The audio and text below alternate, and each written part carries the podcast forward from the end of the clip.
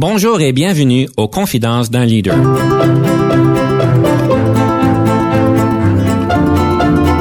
Ici Denis Lévesque, coach en leadership. Nous avons donc l'honneur et le privilège de recevoir en studio des leaders qui ont marqué leur communauté afin d'apprendre de leur expérience et de s'inspirer de leur sagesse. S'ils avaient gardé l'ancien euh, régime et qu'on avait donné le vote aux Africains, eh bien, tous les députés au Parlement auraient été des Africains. L'ANC aurait gagné à peu près tous les sièges. La proportionnelle permet de représenter chaque segment de la population selon son nombre.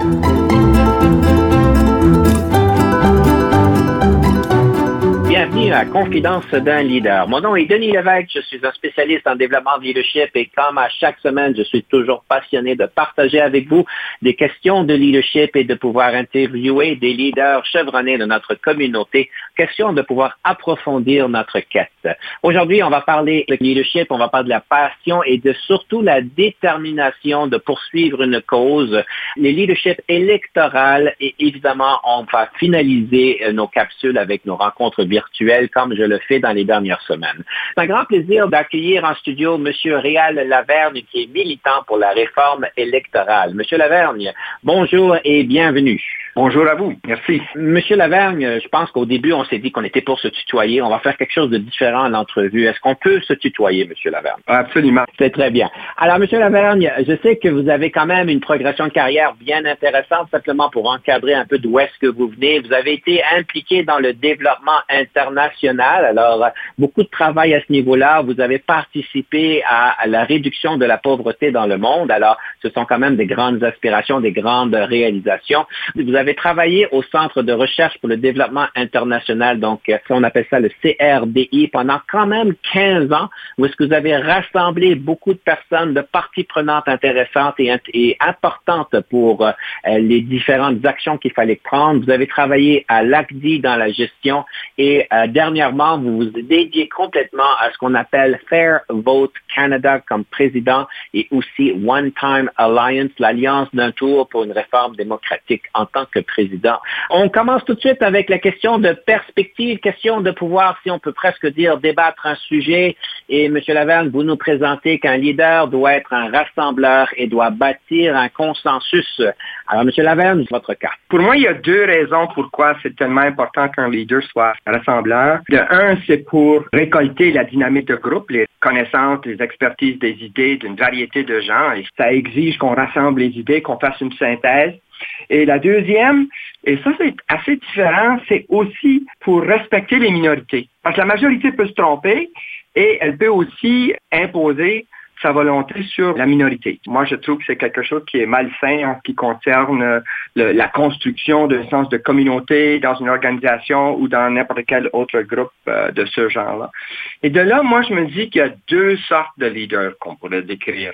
De un, je dirais le leader directeur gestionnaire. Je dirais que c'est quelqu'un qui met de l'avant des idées, qui consulte, c'est sûr, mais il est payé pour faire une job, il est payé pour livrer la, mar la marchandise et c'est sa façon de gérer les choses. L'autre sorte de leader, j'appellerais ça moi le leader conciliateur, qui n'est pas forcément élu, qui n'est pas forcément un gestionnaire, mais qui aurait d'autres objectifs, d'autres façons de faire que celles que je viens de décrire. Il ne ferait pas seulement avancer des idées, mais aussi facilement bâtir sur les idées d'autrui. Deuxièmement, il cherche à synthétiser, à réconcilier les points de vue et assurer la cohérence.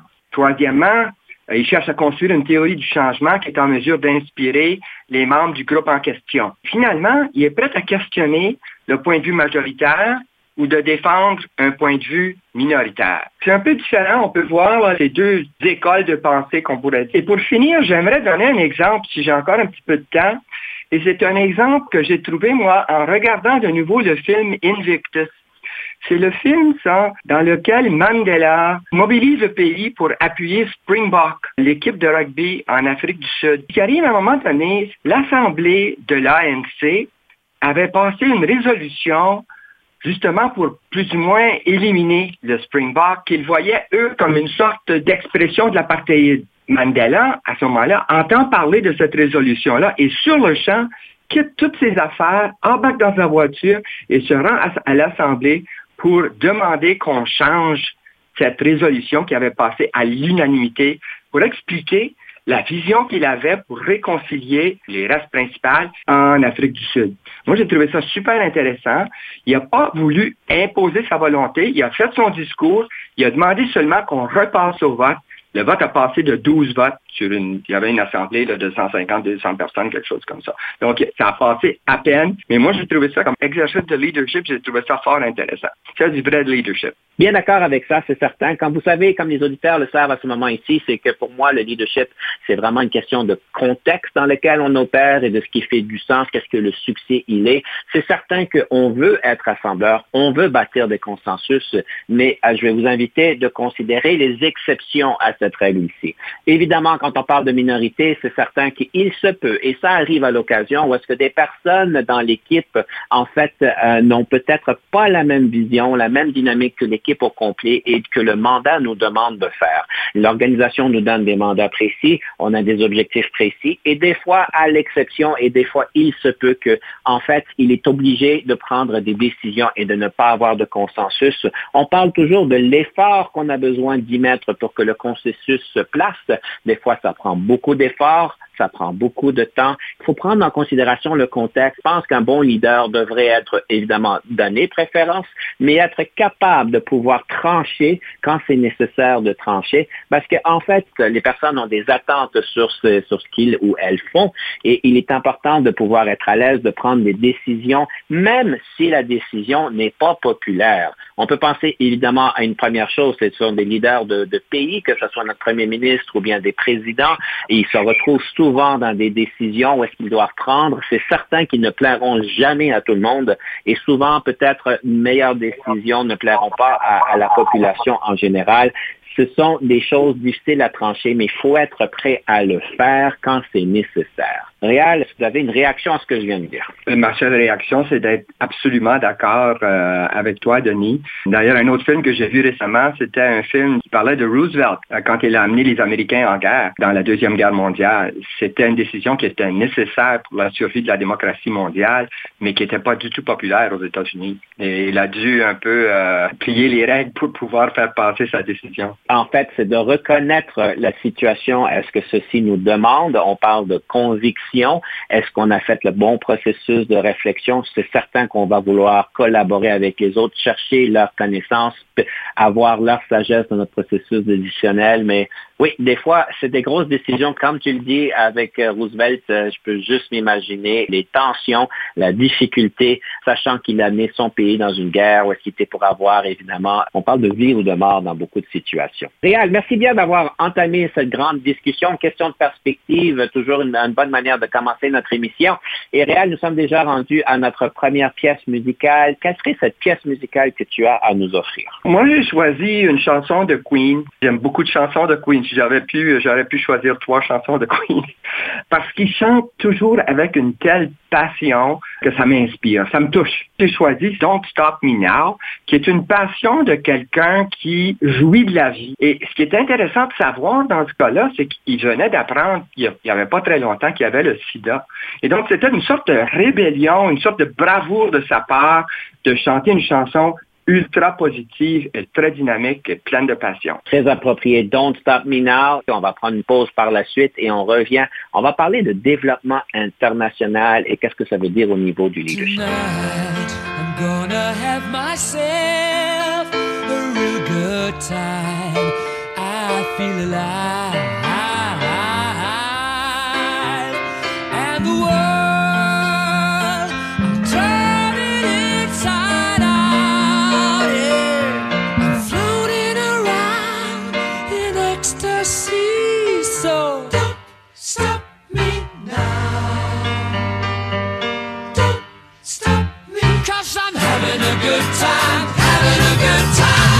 Star leaping through the sky like a tiger, defying the laws of gravity.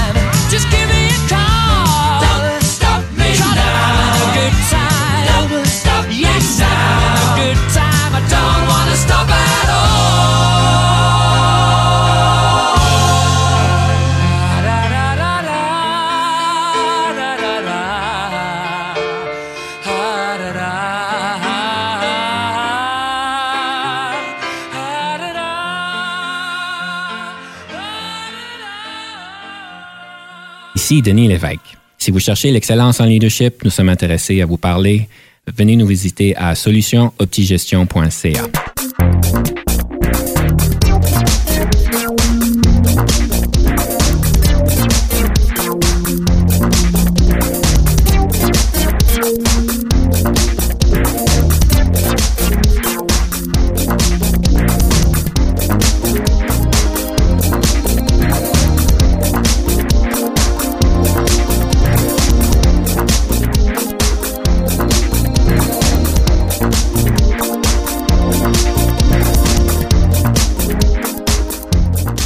sommes de retour à Confidence d'un leader et nous avons le plaisir d'avoir en studio M. Réal Laverne qui est militant pour la réforme électorale. Réal, je sais que tu as parlé, tu as, travaillé beaucoup au niveau du développement international. Tu as dû faire preuve de donner, de montrer des compétences de leadership, d'influence, de partenariat, etc. Euh, je me pose la question si euh, tu pourrais peut-être nous décrire un peu ton expérience au développement international et comment est-ce que le leadership doit euh, s'accommoder, si on peut dire, aux différents contextes des cultures que nous devons faire face avec quand on travaille au niveau international, surtout dans le développement. La première chose que je dirais, c'est que c'est effectivement mon travail avec le CRDI qui m'a donné les premières occasions à exercer un certain leadership. Avant ça, j'avais fait un travail à la fois académique ou de recherche. J'étais chercheur et euh, j'avais enseigné à l'université. Mais avec le CRDI, on nous donnait comme mandat essentiellement de devenir entrepreneur. Et entrepreneur, pourquoi? Pour aider les gens des pays du tiers-monde à monter des projets de recherche en collaboration, donc des réseaux, on montait des projets d'appui institutionnel. Et donc, ça demandait une grande créativité et ça demandait de travailler étroitement avec des chercheurs ou des institutions dans différents pays. Super intéressant. On avait les ressources pour le faire et on avait aussi une culture que je vois, moi, euh, justement, comme une culture rassembleur. Et donc, c'est là que j'ai commencé à, vouloir exercer un rôle de leadership de ce genre-là. Maintenant, est-ce que les différences culturelles ont joué beaucoup? Je dirais pas tellement, parce que quand on est dans le milieu de la recherche, c'est quand même des valeurs culturelles assez partagées un peu partout dans le monde. Il y avait évidemment des, différences de capacité, parce qu'on travaillait parfois avec des, chercheurs qui n'avaient pas énormément d'expérience, donc il fallait trouver des façons de travailler euh, qui leur permettaient de s'épanouir au maximum. Les réseaux jouaient ce rôle-là et aussi la liberté qu'ils avaient lorsqu'on accordait des appuis institutionnels pour organiser des, en fait des nouvelles institutions qui leur permettraient de mieux travailler ensemble. Il y en a un en particulier que je trouve, moi je trouve super intéressant en termes des choses qu'on a pu accomplir. C'était au Pérou. Au Pérou, on avait monté un réseau de recherche national qui rassemblait à peu près toutes les universités du pays et tous les centres de recherche. C'était très intéressant comme innovation parce que au Pérou, la recherche était divisée de façon partisane. Les gauchistes, les gens de droite qui ne se parlaient pas vraiment. Ensuite, on avait les urbanistes et les ruraux qui ne se parlaient pas beaucoup. évidemment, dans les universités rurales, il y avait beaucoup moins de capacité. Dans les universités euh, urbaines, il y en avait beaucoup plus, mais ils ne travaillaient pas ensemble. Le réseau au Pérou rassemblait tous ces gens-là sous un seul chapeau. Et ça c'était dans les années, début des années 90, et ça existe encore aujourd'hui. Et donc, si je comprends bien, que ce soit dans n'importe quel pays, cette prise de conscience de recherche est plus ou moins la même partout. Il a fallu qu'on inculque certainement des, valeurs de l'importance de la recherche, la méthode scientifique, etc. Parfois, on travaillait avec des chercheurs qui, qui avaient dans le passé une approche plus idéologique dans leur recherche. Et donc, on essayait d'avoir une approche plus axée sur les données, sur les aspects empiriques. Donc, il y avait ça, évidemment. Les gens n'avaient pas toujours l'habitude de travailler en réseau, donc ça aussi, c'était, nouveau.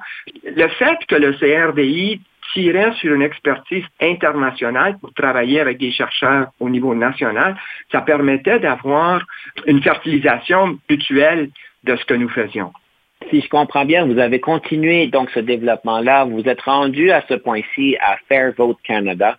Et j'aimerais vous inviter de nous partager, c'est quoi exactement Fair Vote Canada et surtout, qu'est-ce qui vous a amené de pouvoir prendre, si vous voulez, en charge ou la direction de cette organisation-là? En fait, je ne suis pas en charge de la direction de cette organisation. Nous avons euh, une directrice générale qui, euh, qui est en charge dans ce sens-là. En tant que président, mon rôle, c'était d'exercer un certain leadership là où je pouvais, là, mais je ne me suis jamais vu comme étant en charge. Moi, j'ai été élu, j'ai rejoint le conseil, un conseil de gouvernance, conseil d'administration, en 2014 et c'est à peu près deux ans plus tard qu'on m'a élu euh, à la présidence. Euh, en partie, on voulait quelqu'un de bilingue, mais aussi j'avais déjà exercé un certain rôle de leadership au niveau de la réflexion stratégique, de la rédaction de documents d'importance pour l'organisation. Et donc, on voyait que j'étais peut-être le genre de personne rassembleur dont ils avaient besoin. C'est quoi Fair Vote? Fair Vote préconise qu'on transforme notre système électoral au Canada en faveur d'un système à représentation proportionnelle. Ce que ça veut dire, ça, c'est qu'on peut s'imaginer qu'au lieu d'élire un député à la fois, comme on fait présentement, on pourrait élire, disons, une dizaine de députés à la fois. Donc, on regroupe une dizaine de circonscriptions et on élit les dix députés d'un coup. Ce que ça veut dire, ça, c'est que si 20% des électeurs votent pour le NPD, ben, sur les 10 sièges, il y en aura deux qui vont aller à l'NPD. Ainsi de suite, les conservateurs ont 30% des voix, ils auront trois sièges, les libéraux ont 40% ils auront quatre sièges, etc. Dans un tel système, chaque parti reçoit donc la part des sièges qui leur correspond selon le vote euh, populaire ce qui n'est pas le cas maintenant. Donc, au lieu de faire ça au niveau national, vous trouvez que c'est peut-être mieux de faire ça, je ne sais pas si on appelle ça au niveau régional, mais qu'est-ce qui nous empêcherait de faire ça au niveau national à la place? Ça peut se faire au niveau national. Les petits pays, souvent, ils le font au niveau national. On parle par exemple des Pays-Bas. Les autres le font au niveau national. Mais la plupart des pays font ça au niveau régional de façon à rendre ça plus abordable et plus près de la population. Des régions d'environ 10 personnes, c'est assez normal. Des fois, ça peut être moins que ça. Parfois, c'est dans, en, Irlande, par exemple, c'est dans les 4-5 députés par euh, circonscription. Donc, on a une certaine représentation régionale dans ce, mode-là, et surtout quand on a un grand pays comme le Canada, avec des, régions qui ont différentes façons de penser. Passons à, l'Alberta comparé au Québec, c'est deux mondes, deux univers complètement différents. Euh, vaut mieux que la représentation soit encore géographique sur un certain euh, plan. On regarde à combien de pays à travers le monde qui, en fait, ont ce, système-là? Je pense qu'il y a à peu près 80 pays au niveau, au niveau mondial. Mais ce qui est plus intéressant, c'est si on regarde les pays les plus avancés sur le plan démocratique. Prenons les pays de l'OCDE, par exemple. 80% environ des pays de l'OCDE ont un mode de scrutin proportionnel. Et aussi, ce qui est intéressant, c'est que lorsqu'on fait des recherches comparatives, on constate que ce sont les pays à mode de scrutin proportionnel qui sont les plus performants sur absolument tous les plans. C'est facile à comprendre. Euh, les gouvernements sont plus imputables envers la population lorsque, en effet, la composition du Parlement représente ce que les gens ont vraiment voté, de un. Et de deux, et là on revient à la conversation qu'on a eue au départ au sujet d'une approche de leadership rassembleur. Ce qui arrive avec la proportionnelle, c'est que les partis presque jamais peuvent gouverner seuls. C'est presque toujours soit des gouvernements minoritaires ou le plus souvent des gouvernements de coalition. Et donc, les leaders sont obligés de travailler avec d'autres leaders. Et finalement, selon mon hypothèse, ça donne des résultats supérieurs. Intéressant, intéressant. Merci bien, Réal. Je vais t'inviter de nous partager la deuxième pièce musicale. La deuxième pièce, elle est complètement différente. C'est une pièce africaine. On a parlé de Mandela tout à l'heure. J'ai cru que ça pourrait être intéressant. C'est en fait l'hymne national de l'Afrique du Sud. Ça s'appelle Nkosi Tikelei Africa. C'est une pièce qui amène les gens à chanter ensemble de différentes façons là, pour euh, la beauté de la, musique. Euh, vous allez écouter ça, vous allez voir ce que je veux dire. On va écouter cette belle pièce musicale, on prend une pause. Oui, des nôtres quand on revient. On va parler de livres, puis on va faire un petit coup de pouce sur la conversation qu'on vient juste d'interrompre.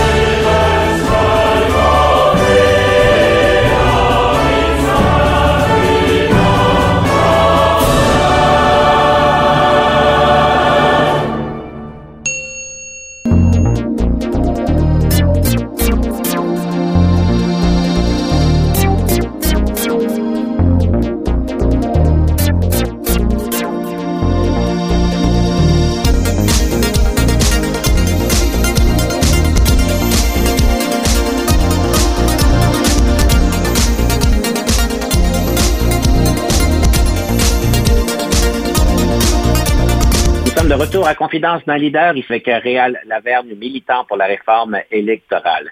Réal, je suis toujours intéressé que nos invités nous partagent des livres. Quel est le livre que tu nous suggères pour aujourd'hui? J'ai révisé mes étagères. J'ai pas trouvé de livre, moi, qui portait directement sur le leadership.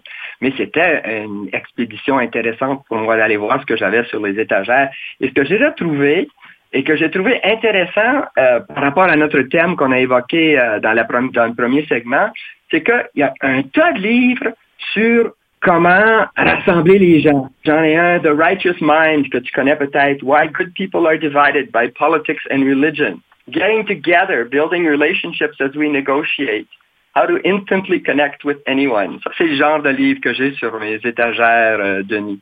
Mais pour aujourd'hui, le livre que j'ai choisi, moi, c'est un livre de Mandela, écrit par Mandela lui-même, qui s'appelle Long Walk to Freedom. Est-ce que je le recommande à tout le monde? Je ne sais pas, parce qu'il fait comme 650 pages en petite écriture. C'est un long livre et ça nous amène seulement au moment où il devient président. Donc, c'est vraiment, c'est le Walk to Freedom, puis après ça, c'est Freedom, puis ça, ça va être pour un autre livre. Euh, mais j'ai trouvé ce livre super enrichissant. Parce que s'il y a quelqu'un que j'admire dans le monde, moi, c'est Ernest Mandela et la façon qu'il s'est conduit lui-même et qu'il a conduit son pays. Euh, Quelle est la chose que, que tu retires de ce livre-là? Peut-être pas la plus importante, mais une chose qui m'a beaucoup frappé, c'est à quel point cet homme avait sacrifié sa vie privée, sa vie de famille pour la cause. À tel point que dans le film Invictus que j'ai regardé à nouveau euh, juste euh, la semaine dernière, quelqu'un lui demande comment va sa famille, puis il n'est pas capable de répondre parce que rendu à ce point-là, sa famille était un petit peu aux 80. Euh, et il dit sa réponse c'est ma famille, moi, c'est 43 millions d'Africains. Effectivement, c'était ça. Et ça me touche comme observation parce que moi aussi, j'ai un petit peu euh, souffert la même chose parce que je me suis toujours tellement consacré aux choses que j'essayais d'accomplir dans la vie que j'ai un petit peu négligé ma famille parfois. Réal, j'aimerais faire un peu de coup de pouce sur ce que tu disais par rapport à la situation de notre système électoral et je pense que ce que tu dis, la plupart du monde entre nous, on dirait que ça serait probablement, ça ferait probablement du bon sens euh, d'avoir ce genre de système-là. Évidemment, pour que le changement se fasse, en tout cas, euh, dans ma perception, ça a l'air un peu fatidique parce qu'on a quand même un gouvernement en pouvoir, et peut-être je me trompe, mais que ce soit n'importe quel gouvernement en pouvoir, lui demander de changer comment est-ce qu'il est arrivé au pouvoir, il y a des risques pour tout gouvernement que la prochaine élection qui risque de perdre en fait ce pouvoir-là. Et ça a l'air un petit peu euh, démotivant pour n'importe quel parti qui est au pouvoir de pouvoir considérer une nouvelle formule. Comment est-ce que tu prévois un changement possible? Comment ça peut se faire? Ou comment est-ce que d'autres pays, je ne sais pas si d'autres pays, tu as mentionné une 80, à peu près 80 pays, est-ce qu'ils ont fait ce changement-là? Évidemment, la manière que ça a été fait dans le passé, c'est peut-être pas la façon que ça pourrait être fait aujourd'hui. Ça dépend beaucoup des circonstances. Si on regarde l'Afrique du Sud, l'Afrique du Sud avait, à l'époque de l'apartheid, avait un système comme le nôtre. Parce que c'est des systèmes qu'on a hérités, ça, du Royaume-Uni. Pourquoi ils ont changé? Bien, ils ont changé parce que s'ils avaient gardé l'ancien euh, régime et qu'on avait donné le vote aux Africains, eh bien, tous les députés au Parlement auraient été des Africains. L'ANC aurait gagné à peu près tous les sièges. La proportionnelle permet de représenter chaque segment de la, de la population selon son nombre. Et donc, c'est pour ça que des pays comme euh, l'Afrique du Sud, comme Israël, ont adopté la proportionnelle lorsqu'ils ont eu la chance de réformer leur, euh, leur mode de scrutin. En Europe, lorsqu'on a donné le suffrage aux travailleurs, ça, ça a changé la donne en termes de la structure politique et euh, ça a multiplié le nombre de partis de sorte qu'il se formait des alliances en faveur d'un système proportionnel. On ne peut pas rentrer dans tous les détails, ça changeait d'un pays à un autre, mais c'est à peu près ça qui s'est passé. Donc ça, c'était au début du 20e siècle. La grande vague vers la proportionnelle, c'était au début du 20e siècle. Disons de 1890 à 1925, à peu près, quelque chose comme ça. Ici, c'est différent. Des pays qui ont un, système régulier, qui n'ont pas d'occasion spéciale, qui ont fait la transition de notre système uninominal à un tour au système proportionnel, c'est assez rare. Il y a l'Afrique du Sud, mais c'est un cas spécial. L'autre cas, c'est la Nouvelle-Zélande. Ils sont passés par un référendum. Ils avaient vécu des élections particulièrement aberrantes. Les électeurs en avaient marre. Et finalement, ils ont pu avoir un référendum et ils ont pu, avec le référendum, changer de, de système. La problématique que tu identifies, Denis, qui est celle qu'il y a un conflit d'intérêts pour les politiciens, c'est évident qu'il y a un conflit d'intérêts. Le système qui t'a élu, on ne va pas le changer pour un autre système et encore être élu de la même façon. C'est pas juste un risque, c'est garanti. Au Québec, par exemple, où la CAQ avait promis la proportionnelle avant d'être élu en 2018, moi, j'ai calculé que s'ils mettaient en place la proportionnelle, une bonne proportionnelle, à peu près le tiers des députés de la CAQ perdraient leur siège dans la prochaine élection. Donc, un conflit d'intérêts absolument flagrant. Et pour moi, la, la réponse à ça, c'est que tout le monde doit accepter que les politiciens sont en conflit d'intérêts et on doit trouver une autre façon d'inviter les citoyens eux-mêmes à se prononcer. Maintenant, le référendum, ça pose problème. Il y a une autre technique qu'on peut utiliser qui s'appelle l'Assemblée citoyenne. Donc, une Assemblée citoyenne, c'est des citoyens représentatifs des citoyens en général qui sont choisis de façon plus ou moins aléatoire mais structurée. Euh, et ça pourrait faire entre 150, 200 personnes qui se penchent sur la question de la réforme électorale. Euh, ça peut être pendant plusieurs mois, durant les week-ends, euh, donc, en tout, disons, une vingtaine de journées pour étudier la question. Je donne 20 jours comme ça, juste euh, par exemple, qui font une approche délibérative, informée par les experts et qui vont faire des recommandations. Donc, ça permet d'avoir des recommandations qui sont non partisanes et qui sont des recommandations justement de consensus social de la part des citoyens eux-mêmes. Donc, c'est ça l'approche que préconise présentement euh, pour pouvoir aller de l'avant, parce que sinon, on n'avance pas. Que ce soit les libéraux qui, gagnent l'élection, que ce soit euh, le NPD, que ce soit le PQ au Québec, on a toujours eu le même résultat, des promesses avant l'élection et des promesses rompues après l'élection.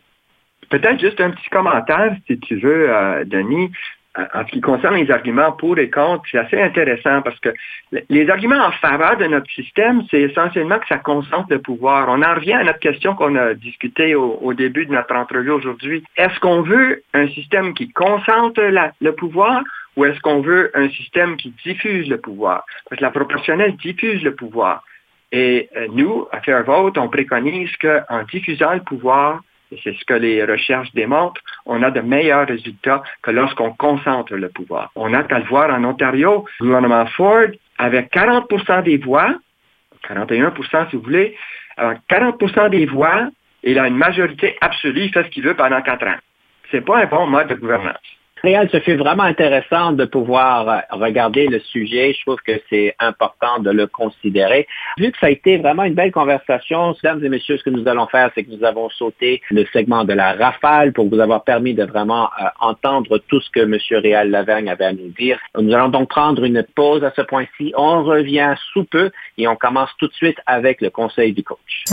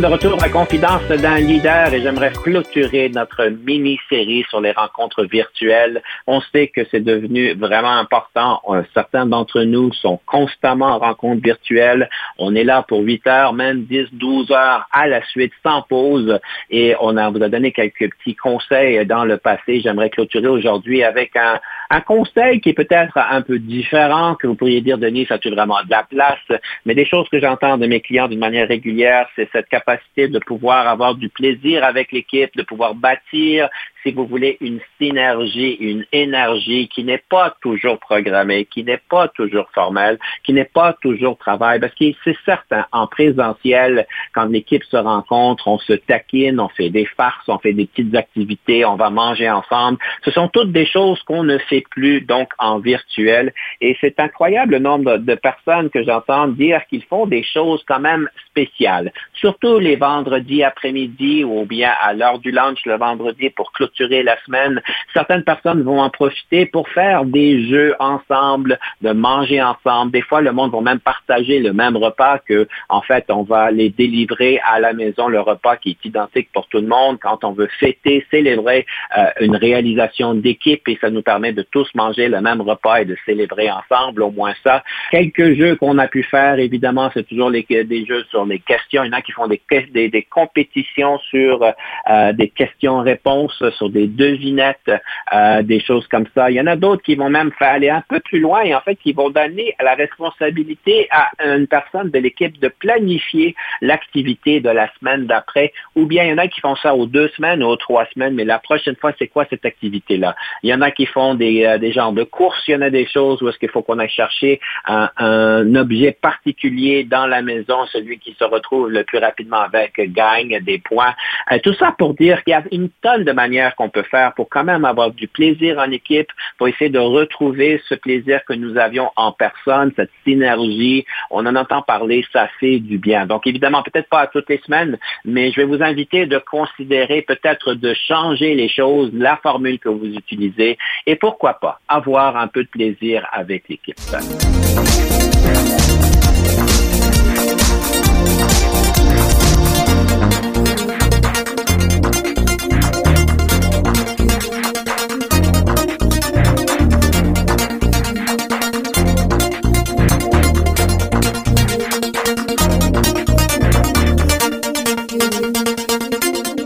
Réal, je présume que tu as du plaisir avec les équipes dans lesquelles tu travailles. Je ne sais pas comment ça s'est transformé en virtuel. Nous, à ShareVote, tout ce qu'on fait, c'est virtuel depuis toujours. Parce qu'on est au conseil euh, des membres qui viennent de partout au pays. On ne peut pas se rencontrer en personne. On se rencontre à tous les mois. Euh, une des choses qu'on a pris, nous, qu'on a, a pris l'habitude de faire pour avoir du plaisir en équipe, nous, c'est au début des rencontres, euh, on passe toujours un peu de temps à bavarder un peu en attendant que tout le monde arrive, parce que tout le monde n'arrive pas en même temps.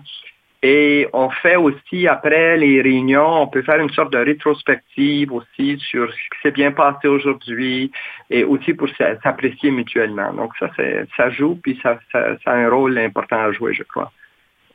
En fait, la formule à la fin de la rencontre pour évaluer comment ça s'est passé, comment ça peut s'être, peut s'améliorer, euh, plusieurs personnes que je connais qui l'utilisent et je trouve que c'est une belle formule. Ben, ça nous permet de pouvoir optimiser le plaisir, l'expérience, l'efficacité des rencontres. Alors, euh, bravo, vous faites ça. C'est beau de vous entendre parler de faire ça. Oui. L'autre chose qu'on a fait, dans... essayer de raccourcir les réunions. ben, dans une capsule, il y a quelques semaines, on a parlé des rencontres de 45 minutes au lieu de 60 minutes et ça donne des bons résultats. Oui, les raccourcir, ça peut nous aider aussi. Réal, dans mes, euh, dans mes recherches, dans ma préparation, devrais-je dire, euh, je demande toujours à du monde de me, me, donner des informations sur ton leadership. Et je trouve ça intéressant parce que aujourd'hui, on m'a suggéré de faire des parallèles entre ton leadership et évidemment la personnalité de Joey Smallwood et David Suzuki. Des grands personnages dans notre histoire, évidemment, et évidemment, pas juste dans notre histoire, mais présentement aussi. C'est quoi ta réaction quand on te compare à ces deux personnes-là? Oh ben si on me compare à n'importe quelle personne fameuse, euh, j'ai toujours l'impression de pas mériter ça, mais je pense pas que c'est le pas de ça qu'on parle. Euh, j'ai vu les commentaires des deux personnes qui avaient commenté. Je pense que dans les deux cas, euh, ce qui faisait remarquer, c'est que je suis une personne très persistante qui, qui tient le coup. ça, c'est important. Et aussi, je crois, quelqu'un qui euh, est motivé par des valeurs de changement et de, vouloir faire quelque chose de bien. Et je pense que c'est à ça qu'il se référait. Et oui, bon, on n'a pas besoin d'être un grand leader pour pouvoir être inspiré par ces valeurs-là, à mon avis. Tout à fait. Mais en fait, une chose qui a ressorti très clairement, c'est que tu as un sens de persévérance incroyable. Et euh, évidemment, je le remarque quand dans ton choix avec Mandela, Long Walk to Freedom, euh, Mandela, c'est le roi de la, persévérance, on pourrait pratiquement dire, euh, tous les sacrifices qu'il a dû faire, le nombre d'années qu'il a dû persévérer pour atteindre ce rêve qu'il avait et pour une meilleure société, évidemment. Une des questions qu'on m'a demandé de te poser, c'est pendant que tu persévères pour continuer à aller de l'avant, comment est-ce que tu peux garder perspective? Parce que je présume à l'occasion, ça peut être décourageant, surtout, euh, j'admire ton, euh, ton projet dans ce que tu veux amener la société à considérer et changer. Euh, je présume que ce n'est pas du court terme, c'est vraiment du long terme. Oui, effectivement. et, et la question de la réforme électorale, c'est une question particulièrement frustrante, justement à cause du conflit d'intérêts qu'on a évoqué tout à l'heure. Euh, ça fait longtemps qu'on cherche à avoir la réforme électorale au Canada. Les premières euh, initiatives euh, remontent à 100 ans et on n'a toujours pas réussi. on a toujours l'impression d'être un petit peu plus près de la cible qu'on ne l'était auparavant. Et ce qui est important, c'est d'avoir une stratégie du changement qui permet d'envisager que même si on ne gagne pas la guerre, euh, on gagne quand même quelques batailles en cours de route qui améliorent la situation pour l'avenir. Euh, je donne un exemple. En 2016, lorsque Trudeau avait promis de changer notre système électoral, euh, ils ont organisé des consultations. Euh, or, euh, on sait que Trudeau a fini par abandonner sa promesse en 2017, un an plus tard. Mais entre-temps, on a eu une année de consultations les plus intensives qu'on n'a peut-être jamais eues au pays sur n'importe quel sujet. donc, le public est, aujourd'hui beaucoup plus éduqué par rapport à cet enjeu qu'il ne l'était euh, auparavant. Donc, peu à peu, on essaye de faire des gains. Euh, le, sujet est encore évidemment très vif euh, un peu partout. Ce qu'on cherche, c'est d'essayer d'avoir la réforme au moins quelque part et qu'une fois que la réforme commencera à être mieux connue au pays, qu'il y aura un effet domino là, qui permettrait d'avoir le changement ailleurs. Euh, on regarde encore le Québec. On n'a pas abandonné et il y a une possibilité qui vient s'ouvrir au Yukon de toutes les places qu'on pourrait s'imaginer au Yukon. Euh, parce que justement, c'est un gouvernement minoritaire avec le NPD qui est en position de, de, pouvoir face aux libéraux. Les libéraux forment le gouvernement et le NPD les appuie. Euh, et le NPD, on espère qu'ils vont exiger euh, qu'on mette en place un système proportionnel au, au Yukon. Ça serait le premier au Canada. Essayer d'avoir, même dans la défaite, de gagner quelque chose et de continuer à avancer. Donc, il s'agit d'avoir une stratégie qui permet, de, qui permet à cela de se passer. Rapidement, une autre question. Comment est-ce que tu peux retirer du plaisir, de la satisfaction dans ce voyage-là, qui est plus à long terme. Il me semble que c'est plus frustrant que d'autres choses. Mais comment tu y trouves du plaisir et de la satisfaction? Le travail lui-même est très intéressant. C'est passionnant comme sujet. On parle de la démocratie ici. Donc, toutes les lectures, toutes les analyses qu'on fait, les échanges, c'est toujours très stimulant. Les gens qui sont impliqués là-dedans, c'est des gens qui sont préoccupés par la démocratie. Donc, c'est du bon monde. c'est pas toujours facile parce que des fois, c'est des gens qui sont très acharnés aussi, avec, euh, ils ont des idées fortes. Euh, pas toujours facile, mais euh, en général, c'est certainement très satisfaisant.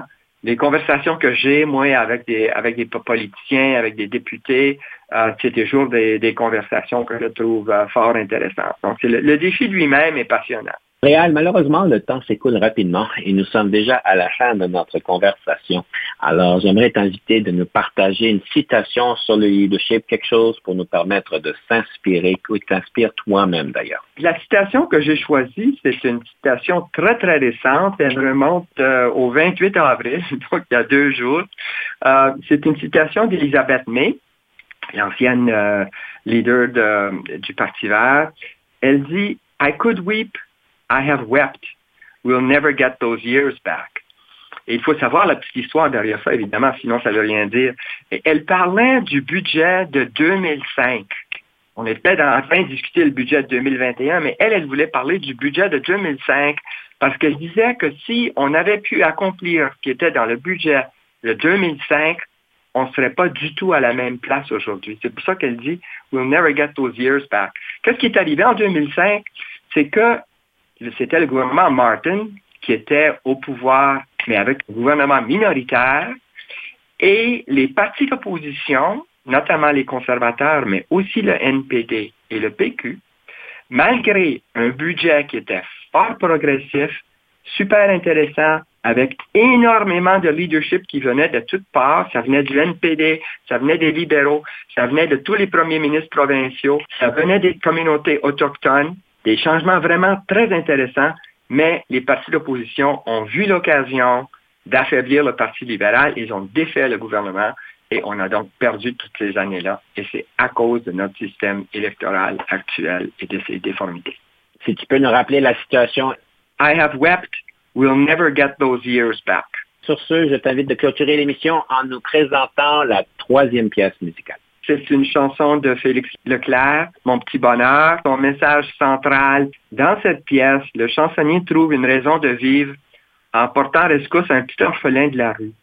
Et ça, ça change sa vie. Quand on fait quelque chose de bien, c'est là que la vie trouve son sens. Alors, mesdames et messieurs, je vous invite de continuer à faire du bien, d'écouter cette belle pièce musicale. Monsieur Lavergne, un grand plaisir réel de t'avoir en studio aujourd'hui. Ça a été un plaisir pour moi aussi, Denis. On se reparle la prochaine fois. C'est un petit bonheur que j'avais ramassé. Il était tout en pleurs sur le bord d'un fossé. Quand il m'a vu passer, il s'est mis à crier Monsieur, ramassez-moi, chez vous, amenez-moi. Mes frères m'ont oublié, je suis tombé, je suis malade. Si vous ne me cueillez point, je vais mourir, quelle balade. Je me ferai petit, tendre et soumis, je vous le jure. Monsieur, je vous en prie, délivrez-moi de ma torture. J'ai pris le petit bonheur, l'ai mis sous mes haillons. J'ai dit, faut pas qu'il meure, viens tendre dans ma maison. Alors le petit bonheur a fait sa guérison. Sur le bord de mon cœur, il y avait une chanson. Mes jours, mes nuits, mes peines, mes deuils, mon mal, tout fut oublié.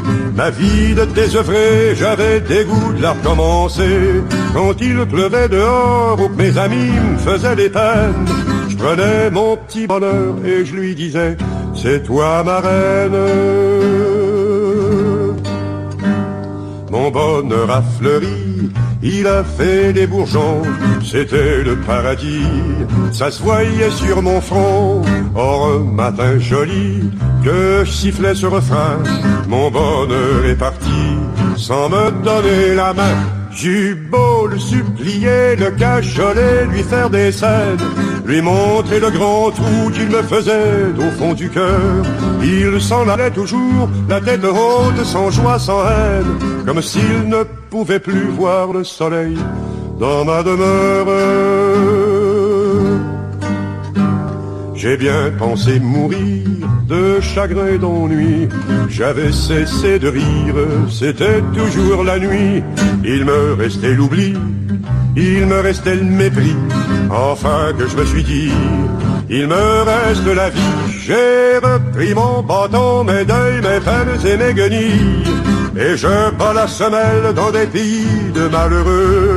Aujourd'hui quand je vois une fontaine ou une fille, je fais un grand détour ou bien je me ferme les yeux. Je fais un grand détour ou bien je me ferme les yeux.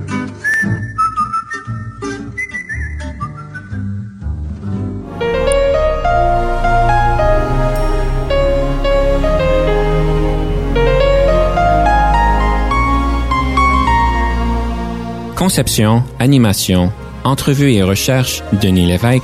Montage et réalisation, Jean-Paul Moreau. Confidence d'un leader est une production et une présentation d'Unique FM 94,5.